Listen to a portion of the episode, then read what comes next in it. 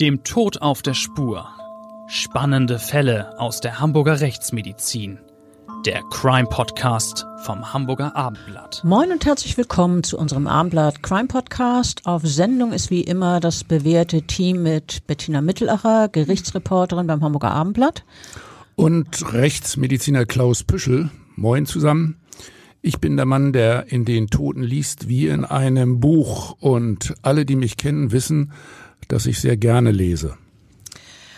Und du bist ja außerdem der Experte, ohne den hier in diesem Podcast natürlich nichts geht, auch nicht in unserem neuesten Fall. Dieser hat über viele Jahre, sogar mehr als zwei Jahrzehnte lang, ganz Deutschland aufgewühlt und beschäftigt. Übrigens auch speziell in Hamburg und damit ebenso die Rechtsmedizin des UKE, stimmt's? Stimmt. Aber welchen Bezug wir in Hamburg zu dieser Verbrechensserie hatten, dazu kommen wir etwas später. Erstmal generell zwischen einem ersten heimtückischen Mord, dessen Täter zunächst nicht zu ermitteln war, und dem Tag, als die Urheber einer brutalen Mordserie bekannt wurden, vergingen immerhin elf Jahre. So lange haben die Täter unerkannt ihr perfides, menschenverachtendes Unwesen treiben können – und bis die Verbrechen juristisch rechtskräftig aufgearbeitet waren, dauerte es weitere zehn Jahre. Insgesamt also mehr als zwei Jahrzehnte. Eine halbe Ewigkeit. Und es war wirklich eine beispiellose Verbrechensserie. Also ich denke, ein Großteil unserer Hörer hat längst durchschaut, dass wir heute über die Verbrechen von Rechtsterroristen sprechen wollen, die gemeinhin als NSU-Morde bekannt worden. So hat sich jedenfalls das Trio von Tätern, die für mindestens zehn Kapitalverbrechen in ganz Deutschland verantwortlich waren, selber genannt, nationalsozialistischer Untergrund, kurz NSU. Ähm, wie fangen wir denn jetzt am besten an, diese besondere Geschichte zu erzählen? Hm, mein Vorschlag vielleicht mit dem spektakulären Showdown, nachdem die Täter im November 2011 schließlich enttarnt wurden. Ja, gern. Dann also, versetzen wir uns also äh, gedanklich ins thüringische Eisenach auf einen Parkplatz, auf dem ein Wohnmobil steht. Dort ertönt plötzlich am 4. November 2011 ein Knall. Es könnte ein Schuss gewesen sein. Ein zweiter Knall folgt nur wenige Sekunden später und dann ein dritter. Nun steigt Rauch aus dem Wohnmobil auf. Innerhalb kürzester Zeit ist alles in weißem Rauch gehüllt und in, der Wagen steht in Brand. Flammen schlagen aus den Fenstern, fressen sich dann durch Metall, durch Glas, Textilien und Kunststoff. Als die Feuerwehr einige Zeit später den Brand gelöscht hat, findet sich ein Bild der Zerstörung und zwei Tote. Damit hatte wohl niemand äh, gerechnet in diesem Augenblick, in dem ausgebrannten Wohnmobil da zwei Leichen zu finden. Eine Gestalt liegt bäuchlings hingestreckt auf dem Fußboden, eine weitere sitzt im hinteren Bereich in zusammengesunkener Haltung. Und äh, es gibt einen weiteren sehr erstaunlichen Fund. Im Brandschutt halb verborgen sind mehrere Schusswaffen. Stell dir das mal vor. Ja, das ist wirklich eine spektakuläre Entdeckung, die da gemacht wurde. Und wenige Tage nach diesen Ereignissen vom 4. November 2011 wird klar, dass es von diesem Feuer im Wohnmobil eine direkte Verbindung zu einer brutalen Mordserie gibt, die Deutschland über Jahre erschüttert hat. Rechtsterroristen haben seit dem Jahr 2000 ungestört und unerkannt in ganz Deutschland gewütet. Ja, einschließlich Hamburg. Ich finde, in diesem Fall kann man wirklich äh, von einer Bilanz des Schreckens sprechen, ohne zu übertreiben. Allerdings. Es stellt sich nämlich heraus, dass die Rechtsterroristen insgesamt mindestens zehn Morde begangen haben. Die meisten von ihnen, nämlich neun, wurden an Menschen mit Migrationshintergrund verübt. Und dann musste ja außerdem eine Polizistin sterben durch die Hand dieser dieses NSU auch ihr Konto auch ihr Tod, Entschuldigung, auch ihr Tod geht auf das Konto der Serientäter.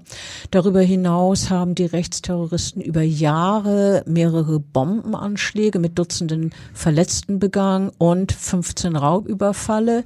Ja, wie gesagt, die Täter nennen sich Nationalist, nationalsozialistischer Untergrund, kurz NSU. Ich glaube, diese drei Buchstaben, die haben sich wirklich bei vielen, vielen Menschen in ganz Deutschland ins Gedächtnis eingebrannt. Ja, ich kannte das vorher nur als Automarke. Aber hm, jetzt wissen wir es besser.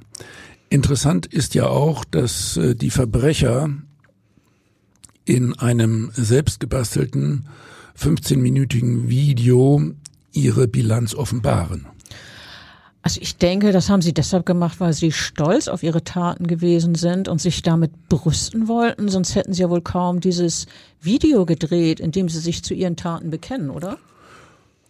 Ja, ich denke, vermutlich wollten sie auch ihr krudes Gedankengut irgendwie verbreiten. Aber hm, das Ganze ist ja ein posthumes Bekenntnis, denn als das Video öffentlich wird, sind zwei der Verfasser tot. Es sind die beiden Männer, die tot und verbrannt im Wohnmobil im thüringischen Eisenach gefunden worden waren. Es handelt sich um die beiden Neonazis Uwe Böhnhardt und Uwe Mundlos.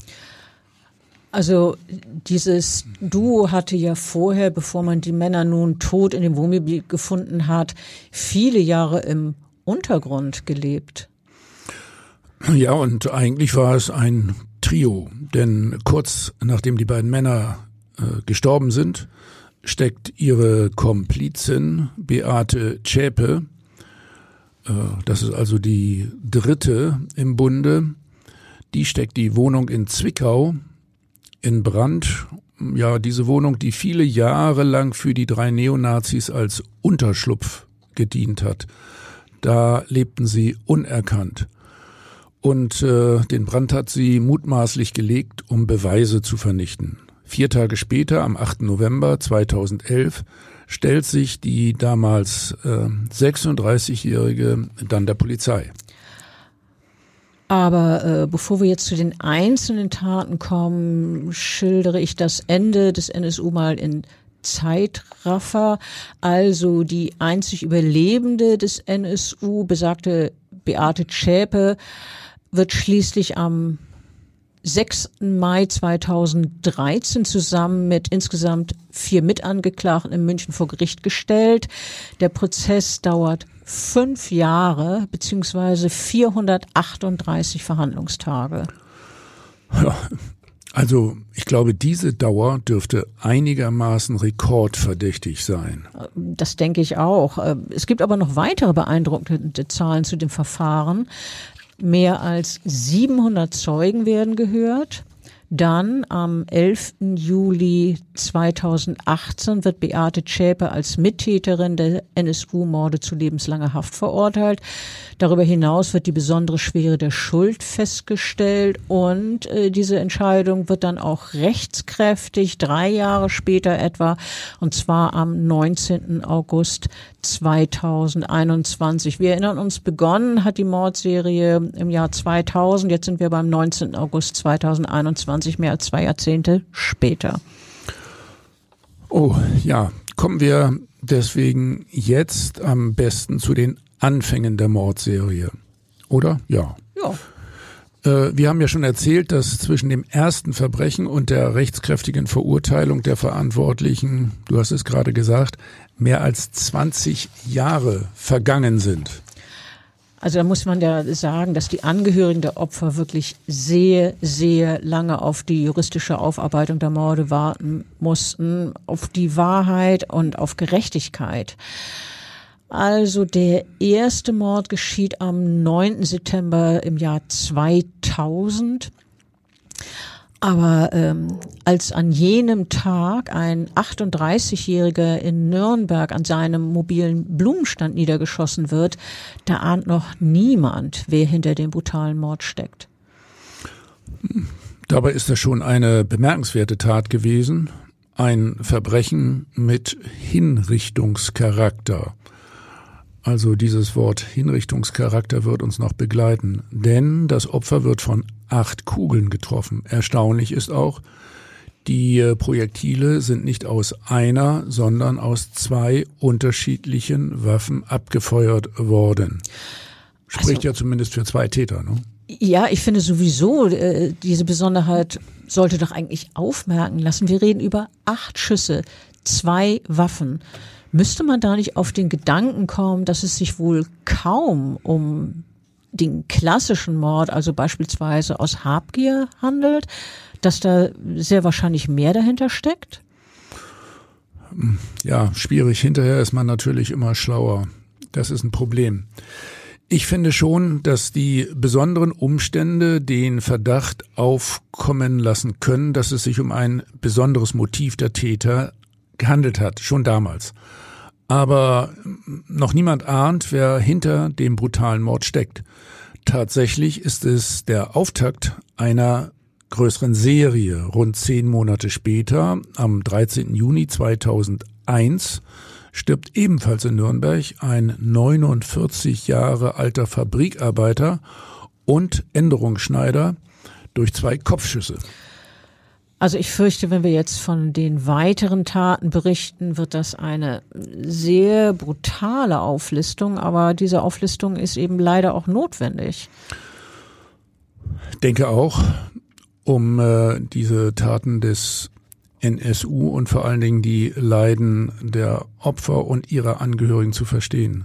Also, wir wollen ja darstellen, von welchen Verbrechen wir hier reden. Und ich denke, wenn wir die Morde so aufzählen, wird auch klar, dass es durchaus Gemeinsamkeiten bei der Tatausführung gibt.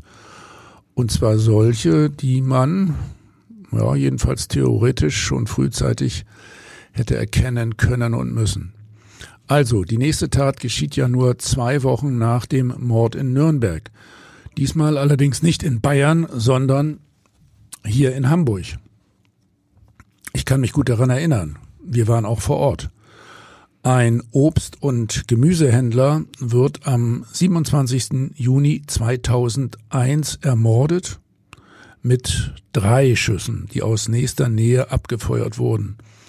Auch bei dem Mord an dem 31-Jährigen werden zwei unterschiedliche Pistolen verwendet. Und dann, gute zwei Monate später, am 29. August 2001, treffen Kugeln einen 38-Jährigen in München tödlich. Er ist ebenfalls Obst- und Gemüsehändler.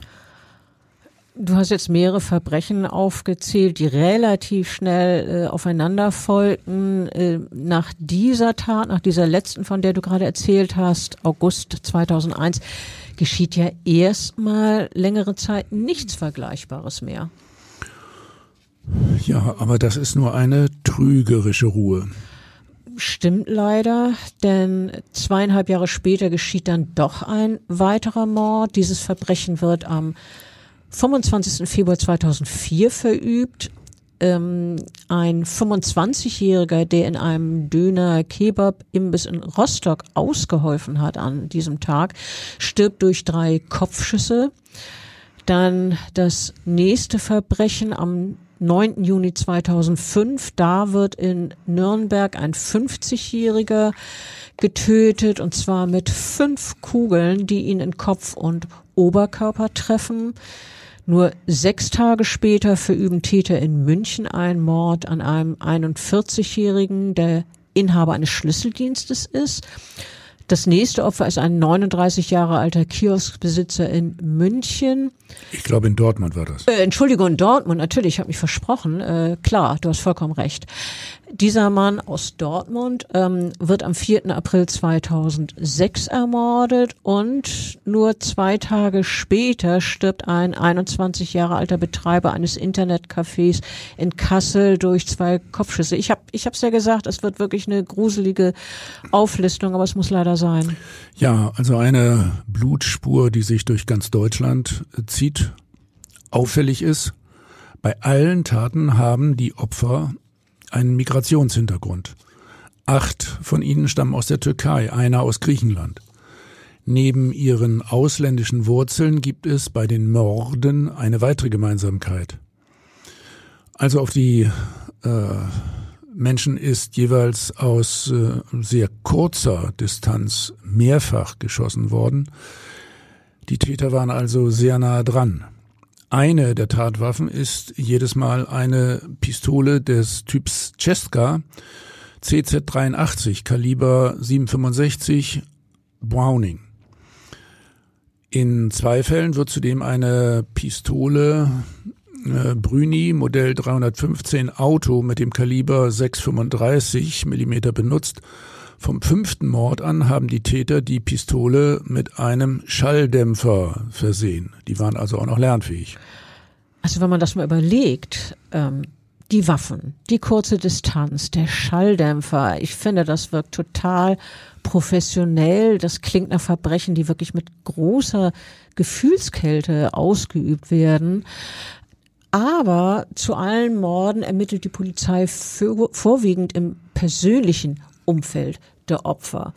Bei dem getöteten Hamburger zum Beispiel heißt es, dass das 31 Jahre alte Opfer, ein Familienvater, Freunde im, Zitat, Hamburger Rotlichtviertel gehabt habe. Ähm, vor diesem Hintergrund vermutet man fälschlich ein Verbrechen im Rahmen der organisierten Kriminalität. Und so ähnlich war es ja auch bei den anderen Morden. Stimmt's, Klaus? Übrigens, äh, um das nochmal zu sagen, ich habe auch gute Kontakte ins Rotlichtmilieu.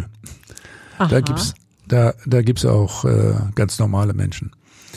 Gut, das ist beruhigend zu wissen. Also sehr richtig. Ähm, auch äh, in mehreren der anderen Mordfälle äh, verdächtigt die Polizei die Angehörigen selbst oder vermutet als Motiv unter anderem organisierte Kriminalität, zum Beispiel im Drogenhandel beziehungsweise auch Geldwäsche für eine türkische Mafia-Organisation. In diesem Kontext werden von den Ermittlungsbehörden Sonderermittlungskommissionen gegründet, die Namen wie zum Beispiel Halbmond oder Bosporus äh, tragen. So aus der Sicht rückwärts, ich finde, da sind eine ganze Reihe von schlimmen Vorurteilen äh, im Raum gewesen. Äh, ja, durchaus. Wenn man das so hört, die Bezeichnung dabei klingt ja durchaus mit, dass man die Täter offenbar im türkischen Umwelt, Umfeld suchen müssen müsse. Also ja, aber dabei war dieser Ansatz völlig falsch, wie sich dann später herausstellte.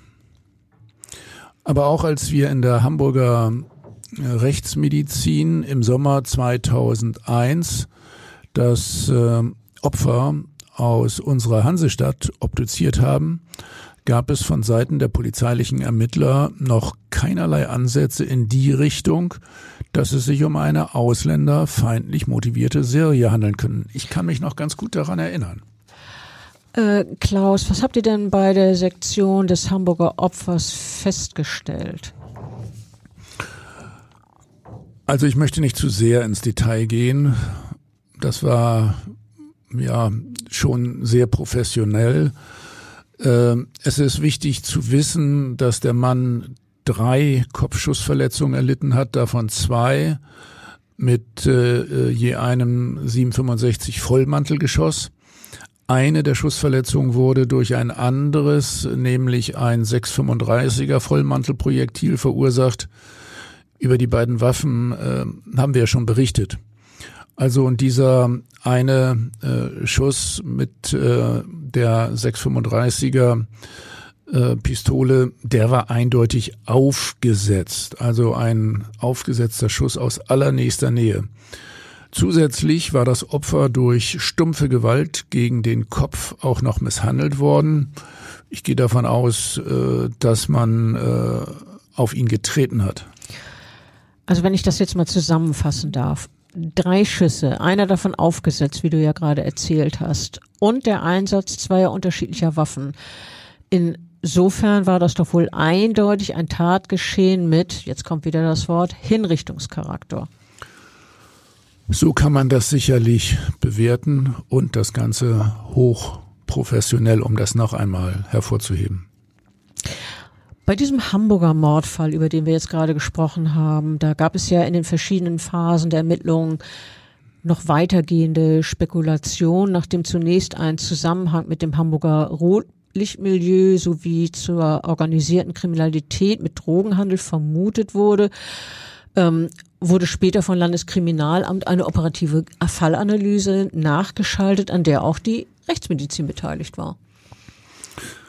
Ja, stimmt, genauso war es. Natürlich ähm, wurde auch über das Verletzungsmuster gesprochen.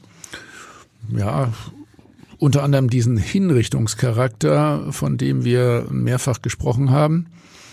Und äh, dass die Täter zwei unterschiedliche Waffen eingesetzt hatten. Und äh, das führte insgesamt auch zu der Diskussion, ob hier nicht eventuell eine weitere weibliche Person mitgewirkt hatte. Weil die zweite Waffe, die benutzt wurde, typischerweise von Frauen eingesetzt wird? Gibt es dieses Klischee oder sollte ich besser sagen, gibt es solche Erfahrungswerte?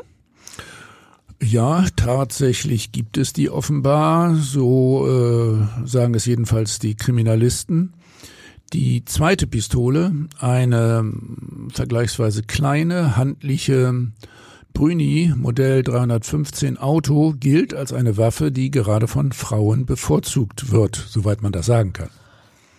Aber wirklich weit weitergebracht haben diese Überlegung die Polizei ja zunächst nicht. Insgesamt kommen die Ermittlungen zu den Morden zwischen den Jahren 2000 und 2006 zu keinem stichhaltigen Ergebnis. Das stößt auch auf Kritik erhebliche Kritik. Außerdem organisieren türkische Kulturvereine mit Angehörigen nach der neunten Bluttat vom 6. April 2006 einen Schweigemarsch in Dortmund und gedenken der mittlerweile ja neun Opfer dieser Serie. Die Leute auf dem Schweigemarsch fordern die Behörden auf, einen zehnten Mord zu verhindern. Ja, man ahnt, es könnte weitergehen. Und äh, später werfen Familienmitglieder der Opfer den deutschen Behörden einseitige Ermittlungen vor. Äh, die Polizei habe in die falsche Richtung gesucht, da etwaige rassistische Motive nicht berücksichtigt worden seien. Ja, man muss wirklich einräumen, mit dieser Kritik waren die Angehörigen ja tatsächlich auf der richtigen Fährte. Das hat sich später herausgestellt. Aber was wirklich hinter den Morden steckt, wird dann erst nach dem 4. November 2011 ermittelt, nachdem in dem ausgebrannten Wohnmobil die beiden Leichenfunde gemacht wurden, von äh, denen wir eingangs erzählt haben. Ganz genau. Aber äh, Dabei haben diese Geschehnisse von diesem Tag, diesem 4. November 2011 im thüringischen Eisenach, zumindest auf den ersten Blick ja nichts mit der Mordserie zu tun. Ja, stimmt. Auf den ersten Blick nicht. Aber hier wird jetzt ein anderes Verbrechen äh, verübt, nämlich ein Überfall auf eine Sparkasse. Täter sind zwei Männer, die äh, rund 75.000 Euro erbeuten, also fette Beute. Mhm. Bei dem Überfall wird ein Mann verletzt. Die Täter sind also ziemlich brutal vorgegangen. Zeugen beobachten, dass die Bankräuber auf Fahrrädern flüchten. Andere sehen wenig später, wie zwei Männer entsprechende Räder eilig in ein Wohnmobil verladen.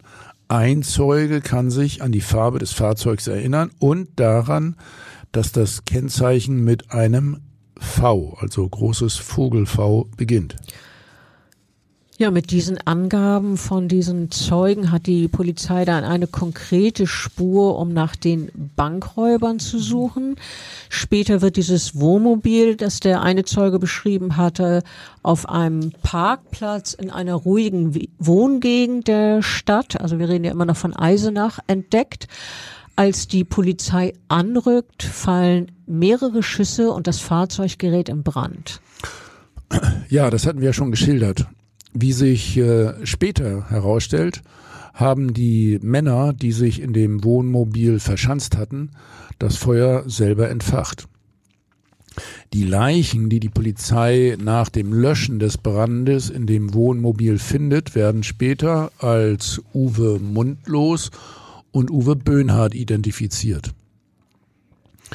Im sächsischen Zwickau zündet am selben Tag deren Komplizin Beate Zschäpe jene Wohnung an, die sie mit Mundlos und Böhnhardt im Geheimen bewohnt hatte.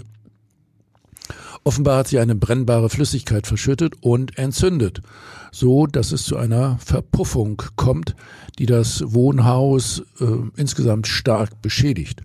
Zschäpe flieht zunächst und verschickt aus einem Versteck heraus mehrere Bekennervideos, die dazu führen, dass ihre Gruppe und deren Taten äh, ja sehr schnell publik werden. Und die Polizei beginnt jetzt intensiv nach ihr zu fahnden. Also wir sollten doch jetzt am besten erstmal erzählen, was über die Vergangenheit von diesen drei Tätern von Uwe Böhnhardt, Uwe Mundlos und Beate Zschäpe bekannt war. Äh, nur zu, fang mal an. Also die beiden im Wohnmobil tot aufgefundenen Uwe Böhnhardt und Uwe Mundlos sowie Beate Zschäpe, die haben schon vor der Mordserie aus den 2000er Jahren eine lange kriminelle Karriere hinter sich. Alle drei sind in Jena aufgewachsen. Nachdem Zschäpe sich zunächst zur Punker-Szene hingezogen fühlte, ist sie später, ebenso wie diese beiden Uwes, Uwe Böhnhardt und Uwe Mundlos, in ihrer Jugend durch die Ideologie der NPD maßgeblich geprägt worden. 1995 gründet das Trio gemeinsam mit zwei Gleichgesinnten die Kameradschaft Jena, beteiligt sich in der Folgezeit an Neonazi-Aktionen in ganz Deutschland. Kurze Zeit schließen sie sich zu einer der größten bundesweit größten Neonazi-Kameradschaften zusammen, beziehungsweise schließen sich dieser Kameradschaft an. Und das ist der Thüringer Heimatschutz. Und hm, sie fangen auch an, äh, Straftaten zu begehen? Ja, was ich bisher erzählt habe, ich habe ja vorhin gesagt, äh, sie haben eine lange kriminelle Karriere hinter sich. Damit meine ich natürlich nicht, dass sie, wie sie aufgewachsen sind und dass sie sich unterschiedlichen Gruppierungen angeschlossen haben. Die äh, Straftaten fangen jetzt an. Ja, du wolltest es erzählen, entschuldige. Ja, also wir sind jetzt im Jahre 1996. Da fertigen sie Bomben und verschicken mehrere zündunfähige Sprengkörper an das Rathaus und die Jenaer Polizei sowie in eine Zeitungsredaktion.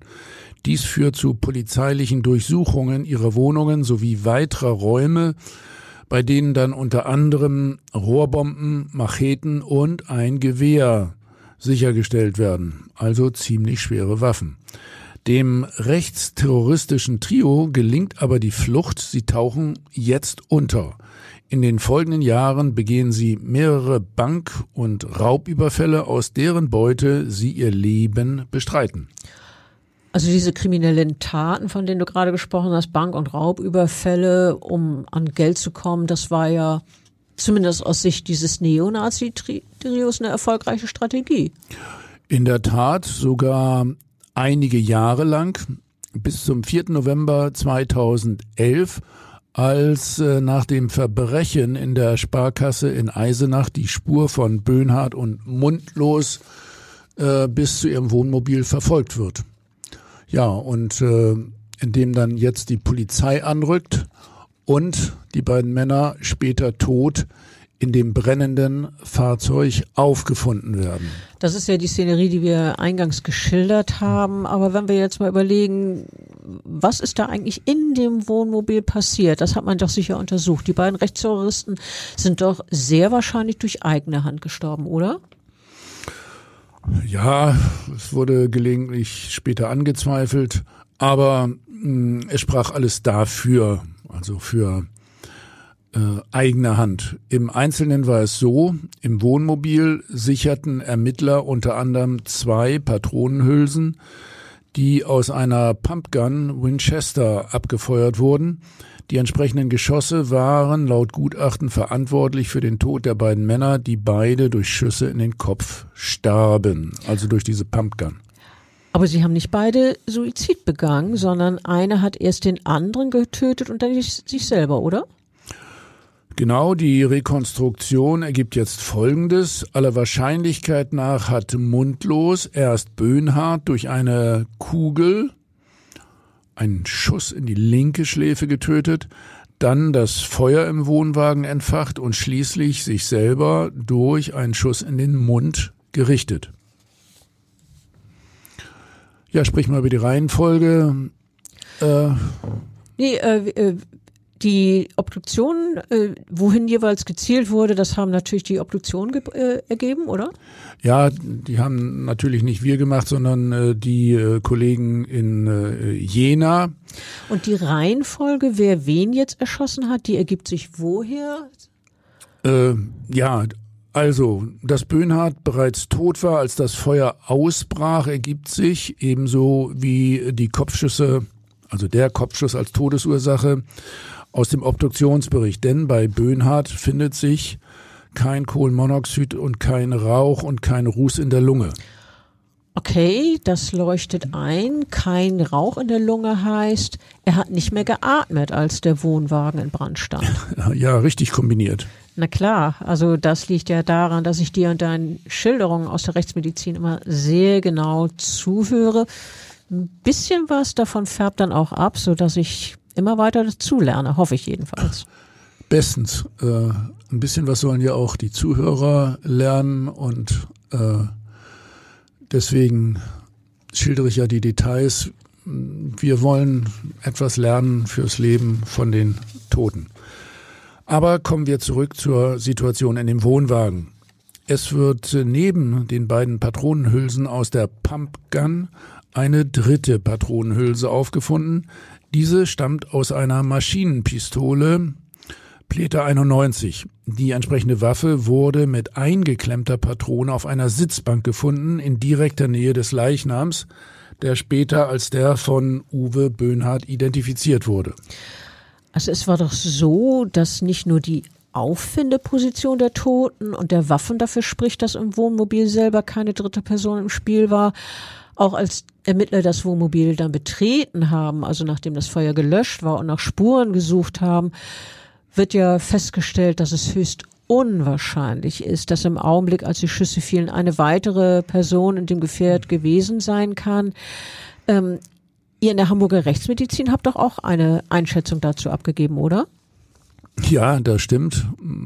Fragt sich natürlich, wie kommt dieser Fall aus ähm, Eisenach und äh, Zwickau und Jena nach Hamburg. Nee, wobei ihr ja vorher schon mit dem einen Hamburger Fall betraut war, aber gut, jetzt sind wir natürlich in Eisenach und Zwickau erzählt.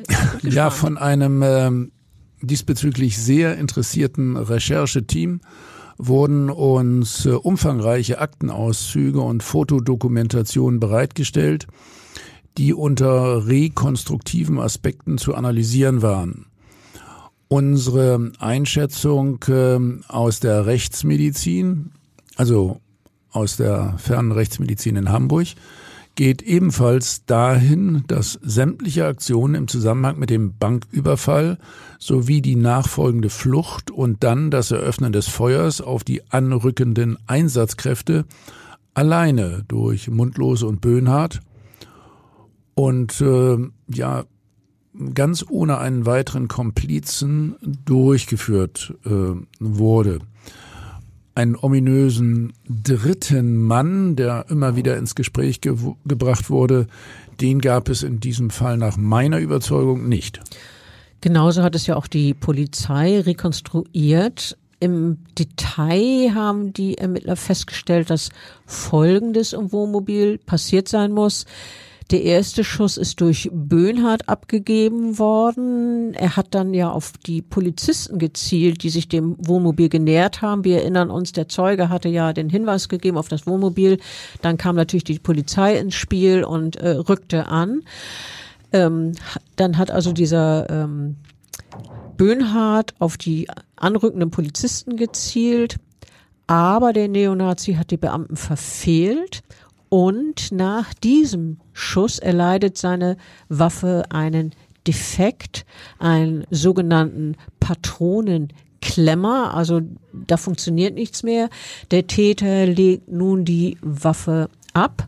Und die beiden weiteren Schüsse sind die, die jetzt mundlos aus seiner Pumpgun abgefeuert hat. Und das war jetzt also erst auf seinen Komplizen und dann gegen sich selbst. Also äh, da haben wir jetzt diese beiden Toten in dem Wohnmobil. Ja, das dürfte wohl zwischen den beiden Männern so verabredet gewesen sein. Die wollten sich nicht festnehmen lassen. Lieber sind sie ja von eigener Hand äh, gestorben und nicht der Polizei in die Hände gefallen. Also ich denke auch, dass das so war, ein Leben im Knast. Und darauf wäre es ja hinausgelaufen, wenn man sie festgenommen hätte. Das, das kam für die beiden wohl nicht in Frage. Also lieber der Tod durch die eigene Hand. Aber äh, kommen wir jetzt zurück zu den bemerkenswerten Funden, die die Polizei im ausgebrannten Wohnmobil darüber hinaus noch gemacht hat, nämlich den Waffen. Es sind zwei dabei, es sind ja mehrere Waffen gefunden worden, es sind zwei dabei, deren Existenz einen Zusammenhang mit einem bisher ungeklärten Kapitalverbrechen erkennen lässt. Es sind nämlich die Dienstpistolen zweier Polizisten, auf die am 25. April 2007 ein Mordanschlag verübt worden war. Ja, ich denke, äh, das war für die Polizei jetzt ein geradezu sensationeller äh, Fund. Äh, ganz bestimmt. Damit ergab sich ja in äh, diesem lange nicht aufgeklärten äh, Mordfall eine ganz erstaunliche Wendung. Folgendes war übrigens an jenem 25. April 2007 geschehen. Eine junge, 22-jährige Polizeibeamtin starb durch einen Kopfschuss. Ihr ebenfalls noch sehr junger, zwei Jahre älterer Kollege wurde durch äh, einen weiteren äh, gezielten Kopfschuss lebensgefährlich verletzt. Äh, das war ein ganz hinterhältiger Mordanschlag. Ja, irgendwie wieder mit Hinrichtungscharakter. Es wurde rekonstruiert, dass äh, sich der oder die Attentäter äh, von hinten an die beiden Polizisten, die äh, ihren Streifenwagen für eine Pause auf der Heilbronner Theresienwiese geparkt hatten, angeschlichen hatten. Als Tatwaffen wurden eine Tokarev TT33 und Radom äh, Wies 35 festgestellt. Beide Beamten äh, wurden also durch Kopfschüsse getötet bzw. schwer verletzt. Außerdem wurden ihnen dann ihre Dienstwaffen gestohlen und die waren jahrelang nicht auffindbar, bis jetzt sozusagen. Ja, bis jetzt. Also da hatte man also jahrelang gerätselt, was hinter diesem Attentat von 2007 stecken könnte. Nun aber, wir sind jetzt wieder im Jahr 2011, da im Wohnwagen sozusagen, ähm, als die bei dem Polizistenmord entwendeten Dienstwaffen der Beamten in diesem ausgebrannten Wohnmobil von Uwe Böhnhardt und Uwe Mundlos identifiziert werden, wird dieses mittlerweile vier Jahre zurücklegende Attentat auf die Polizisten ebenfalls äh, so zugeordnet, dass der NSU diesen Mord bzw. versuchten Mord begangen hat. Ein weiterer Hinweis, der diese Verbindung stützt vom NSU zu diesem Polizistenmord, ist der Fund einer Jogginghose von Uwe Mundlos, auf der Experten Blutspuren nachweisen. Ein DNA-Abgleich ergibt nämlich, dass es Blut von der ermordeten Polizistin ist. Dann hat man jetzt wirklich keine Zweifel mehr, dass die beiden NS-Terroristen oder möglicherweise das Trio, über das wir gesprochen haben, äh, diesen Mord, diesen Anschlag auf die Polizisten verübt hat. Ähm, Hintergründe und Motiv dieses Anschlags auf die Beamten sind aber bis heute nicht vollständig geklärt, nicht wahr? Ja, erstmal, äh, das ist klar, das ist ein eindeutiger äh, Beweis. Ist ja irgendwie übrigens komisch, dass äh, also diese Jogginghose offensichtlich äh, nie richtig gewaschen wurde. Als äh, plausibelste These gilt. Für das Motiv, ne? Für diesen Angriff? Ja, also war, warum äh, wurden die Polizisten getötet? Was ist da geschehen? Und ähm, man denkt, dass die Täter mh, hm, damals eher zufällig auf die beiden Beamten in ihrem Streifenwagen aufmerksam wurden und dies äh, als eine äh, günstige Gelegenheit ansahen, die Polizisten anzugreifen. Die waren ja völlig ahnungslos. Und dann haben diese NSU-Täter dann als Trophäen die Waffen der äh, Polizisten äh, mitgenommen als Beute. Ja, es war ja gut, dass diese ähm, furchtbare Gewalttat jetzt ebenfalls aufgeklärt wurde. Ähm, wir haben jetzt viel und ausführlich über Uwe Mundlos und Uwe Böhnhardt gesprochen. Wenden wir uns jetzt mal ihrer Komplizin Beate Zschäpe zu. Die war ja, wie wir auch schon erwähnt haben, nicht in dem ausgebrannten Wohnmobil. Stimmt, wir erinnern uns, Beate Zschäpe hat sich äh, der Polizei gestellt, nachdem das Wohnmobil mit ihren äh, Komplizen in Flammen aufgegangen war. Äh, die äh, Frau Zschäpe äh, war ganz offensichtlich die Komplizin dieser beiden Männer. Sie hat ja auch die gemeinsame Wohnung in Brand gesetzt. Und ähm, Ermittlerinnen und Ermittler finden in dieser ausgebrannten Zwickauer Wohnung äh, weitere Spuren. Und ähm, zwar wird man in folgender Hinsicht fündig. Ja, äh, das, das kann ich jetzt gerne ergänzen. Ähm, die Ermittler entdecken nämlich in dieser Wohnung zahlreiche Schusswaffen.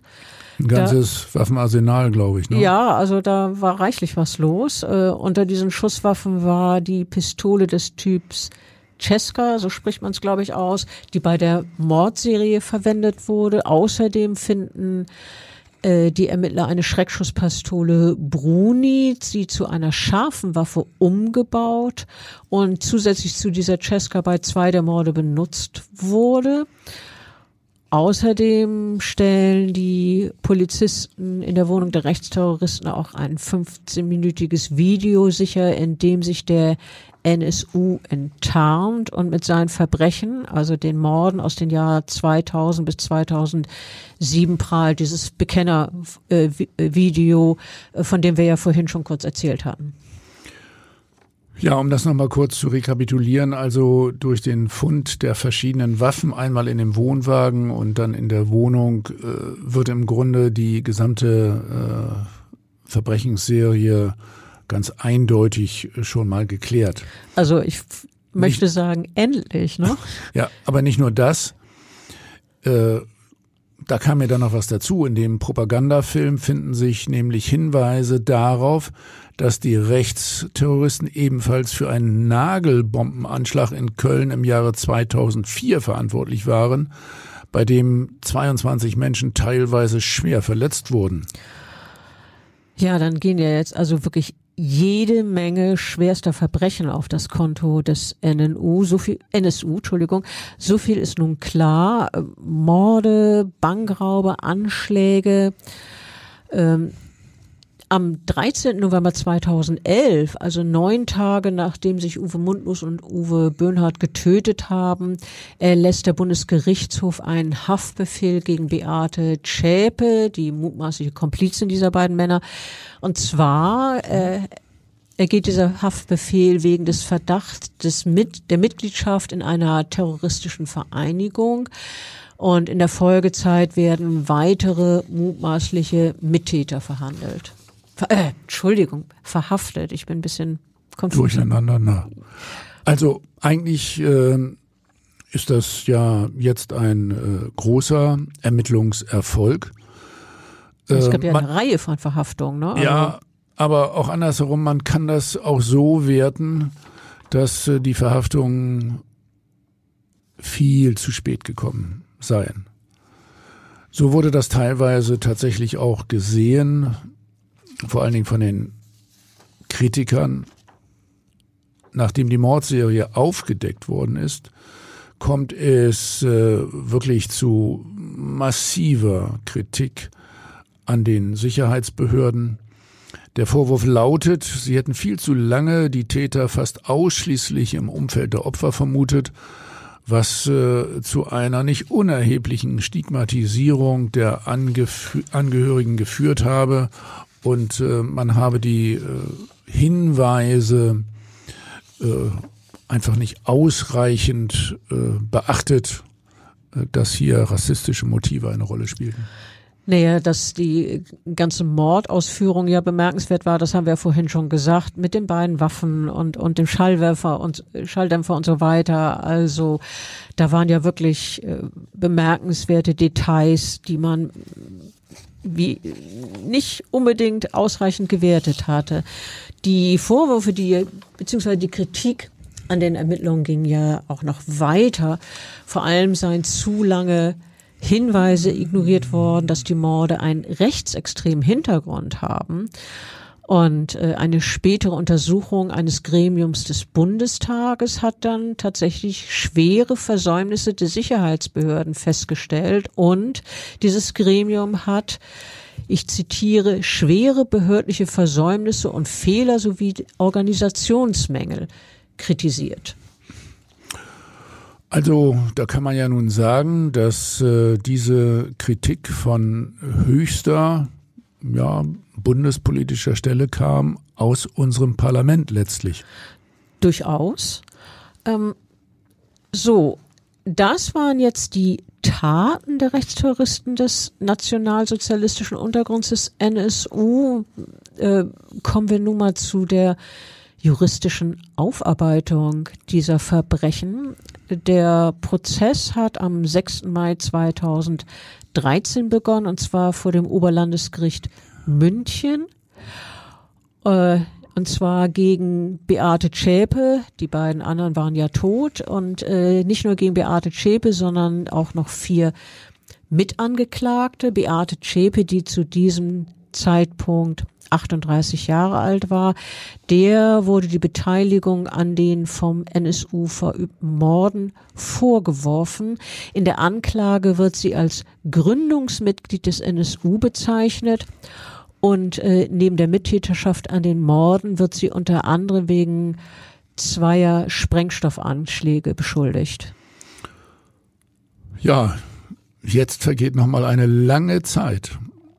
Fünf Jahre später am 11. Juli 2018 wurde Cepe dann ja wegen zehnfachen Mordes, Mitgliedschaft in einer terroristischen Vereinigung und schwerer Brandstiftung zu lebenslanger Freiheitsstrafe verurteilt. Äh, wir sollten in dem Zusammenhang etwas äh, zu dieser sogenannten Mittäterschaft äh, sagen, denn dass sie bei den eigentlichen Morden jeweils dabei war, auch wenn es in dieser Richtung Verdachtsmomente gab. Also das Dabeisein konnte der Angeklagten ja nicht nachgewiesen werden. Das stimmt, aber Mittäter ist im juristischen Sinne nicht nur, wer wirklich, ich sag mal, den Schuss abgibt oder jemanden erschlägt oder ersticht, also ich sag mal, den eigentlichen Mord begeht. Mittäter ist nach dem Gesetz auch wer an einer Straftat, und jetzt zitiere ich, durch arbeitsteiliges Zusammenwirken aufgrund eines gemeinsamen Tatplanes beteiligt ist. So ist das in Paragraph 25 des Strafgesetzbuches geregelt und ähm, hier im Urteil gegen Zschäpe wird die Verurteilung wegen zehnfaches Mordes damit begründet, dass Zschäpe nach Überzeugung des Gerichts ein gleichberechtigtes Mitglied eines eingeschworenen Trios war, also Trio Trio Infernal. Trio Infernale, ja, so kann man es vielleicht auch ausdrücken. Also die, die beiden äh, Uwe Mundlos, Uwe Bohnhardt und eben Beate Zschäpe, ein eingeschworenes Trio, so hat das Gericht es dann gewertet. Zwar seien ihr keine eigenhändigen Tatbeiträge nachzuweisen, also dass sie eben beispielsweise abgedrückt hat bei einem dieser Morde, Allerdings habe die Gruppe, dieser NSU, gemeinsam den Beschluss gefasst, Menschen aus rassistischen Motiven zu töten. So hat es das Oberlandesgericht festgestellt. Naja, ich finde, das ist ja auch offensichtlich. Die steckten eben zu dritt alle unter einer Decke. Die Richter sagten damals, die Ausführung der Morde hätte ohne Zschäpe nicht gelingen können. Sie habe sich um die gemeinsame Wohnung gekümmert und so für einen Rückzugsraum gesorgt. Sie habe außerdem die Finanzen verwaltet und bei der Planung der Taten mitgewirkt. Ja, das reicht eindeutig für eine Mittäterschaft. Unbedingt.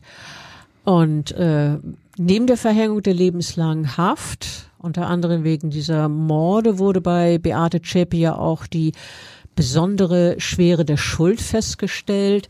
Äh, so eine besondere Schwere der Schuld liegt dann vor, wenn eine Tat beispielsweise besonders verwerflich war oder der Täter sehr brutal und grausam vorgegangen ist oder dem Tod große Qualen zugefügt hat. So wird das definiert, diese besonders schwere der Schuld. Oder ein anderes Kriterium, und das ist bei den Morden des NSU ja zweifellos der Fall, ähm, wenn es mehrere Opfer gibt, dann kann oder sollte auch die äh, besondere Schwere der Schuld festgestellt werden.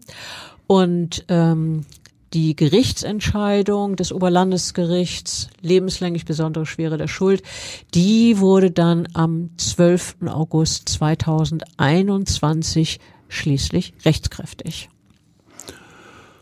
Nun, lebenslange Haft mit besonderer Schwere der Schuld. Es ist durchaus möglich, dass Beate Zschäpe wirklich bis an ihr Lebensende hinter Gittern bleiben wird. Lass mich nochmal zusammenfassen, Bettina. Gerne. Na, gut, was lernen wir? Also äh, wir lernen, äh, dass äh, auch überregional ja Mordserien äh, ja versucht, äh, dass man versuchen soll, sie äh, zu entdecken und dass die äh, überregionale Kooperation der Kriminalpolizei sehr wichtig ist und ähm, gerade in dieser Situation mit den NSU-Morden, da müssen wir auch unbedingt darauf hinweisen, dass es hier eben wirklich sehr, sehr viele Angehörige gab, Freunde, Bekannte, die äh, unter ja den den unklaren äh, Tötungsverbrechen sehr gelitten haben, vor allen Dingen auch darunter, dass hier lange Zeit mit ähm, völlig äh, ja unzutreffender Verdachtslage ermittelt wurde. Die Angehörigen, äh, die dürfen wir in dem Fall sicher nicht vergessen und äh, da bleibt doch äh, tatsächlich ja irgendwie eine eine große Schuld auch zurück, weil äh, wir die Rechtsradikalen und den Terrorismus äh, eben nicht erkannt haben. Ich finde, das ist ein sehr, sehr gutes, weises Schlusswort. Ich glaube, aus diesem Fall kann man sehr viel lernen. Deshalb bin ich froh, dass wir uns in diesem Podcast dieser besonderen Mordserie gewidmet haben. Der nächste Fall, den haben wir natürlich auch schon in petto. Ähm, unsere Hörer dürfen gespannt sein. Es wird wieder ein sehr interessanter Fall und bis dahin sage ich erstmal Klaus dir wieder vielen Dank und tschüss.